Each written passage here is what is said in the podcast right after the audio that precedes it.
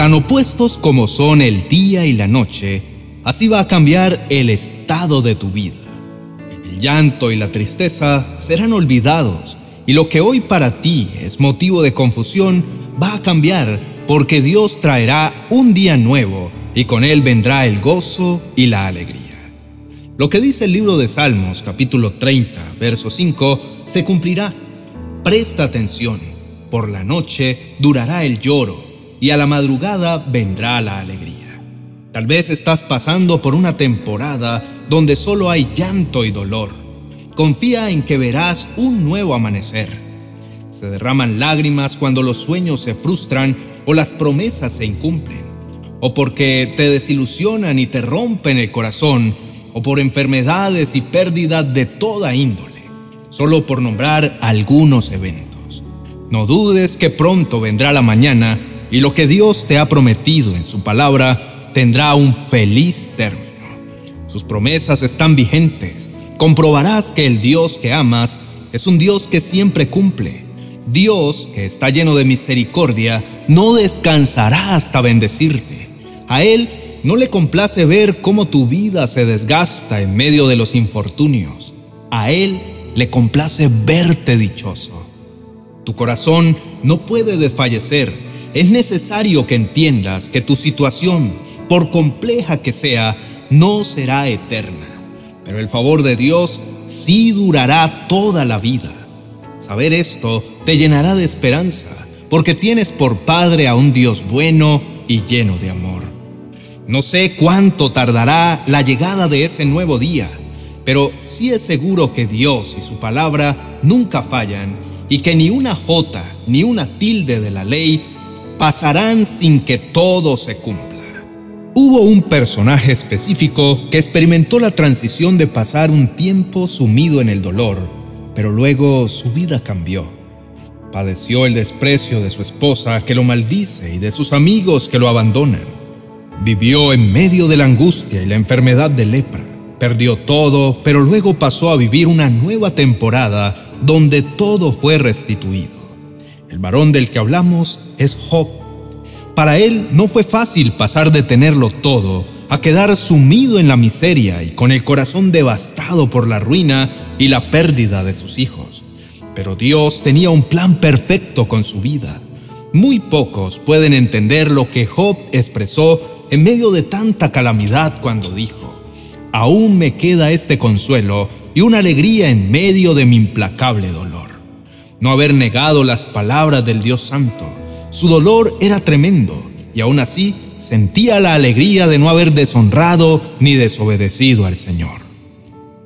Si nos ponemos por un momento en su lugar, no fue para él fácil, sencillo, en medio de un dolor sin tregua y experimentar alegría por pensar que tenía a su lado a un Dios de amor. La historia de Job es algo realmente trágico su vida se convirtió de un momento a otro en una verdadera catástrofe. Él se sentía solo y abandonado por todos. Los que creía que eran sus amigos más íntimos le habían fallado. Su esposa, de quien esperaba incondicionalidad, lo despreciaba.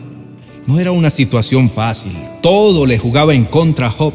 Sin embargo, dentro de su ser encontró un motivo para regocijarse y ese motivo lo direccionó a pensar en Dios. De él venía su extraña alegría. Nadie podía dudar que esto era algo sobrenatural, porque no era lógico experimentar gozo en medio de tanto caos. El Dios que ayudó a Job a sobreponerse en medio de su desesperación es el mismo que te ayudará. Esa es la facultad que Dios tiene, la de presentarse como fuente de alegría. El dolor nos entrena y nos purifica para enfrentar la vida con fortaleza. Nos lleva a pensar en lo que es realmente importante y nos ayuda a poner en su lugar lo que realmente vale la pena. En el día del dolor es cuando el corazón se abre genuinamente a pedir compasión. Es como si el dolor en cierta forma nos sacara del letargo en el que vivimos y en ese despertar, Dios nos entrena para resistir y enfrentar la realidad de la vida y para que podamos agradecerle por las cosas buenas que nos ha dado. ¿Quién de nosotros no ha sufrido? Los hombres de la antigüedad también sufrieron, Por ejemplo, Daniel fue echado al foso de los leones. David fue perseguido por Saúl porque quería matarlo. José fue vendido por sus hermanos, acusado falsamente y encarcelado. El apóstol Pablo azotado. Así que nos alienta a saber que no somos los únicos que sufrimos. Acá es donde recordamos las palabras del apóstol Pablo cuando dijo, regocijaos en el Señor siempre. Otra vez digo, regocijaos. Alegrarse cuando todas las cosas marchan bien es sencillo, pero regocijarse en medio del dolor es otra cosa. El gozo es alegría y complacencia y debe ser la constante en nuestra vida. No es en función de la materialidad, sino basado en lo que creemos de Dios.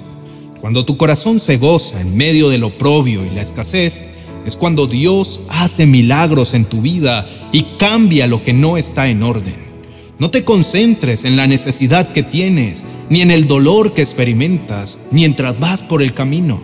Ahora enfócate en Dios y míralo a Él y tu vida se llenará de una paz infinita. Cuando Dios ve que dejas a un lado la amargura, el resentimiento y la queja, y en cambio tu vida se llena de contentamiento, Él se encargará de transformar tu tristeza y tu lamento en alegría. No sabemos cómo Él lo piensa hacer, solo sabemos que Él lo puede hacer. Oremos. Señor amado, llegará el día en que podré cantar, has cambiado mi lamento en baile. Desataste mi silicio, por tanto a ti cantaré, gloria mía, y no estaré callado. Jehová, Dios mío, te alabaré, te alabaré para siempre, porque has cambiado mi lamento en baile.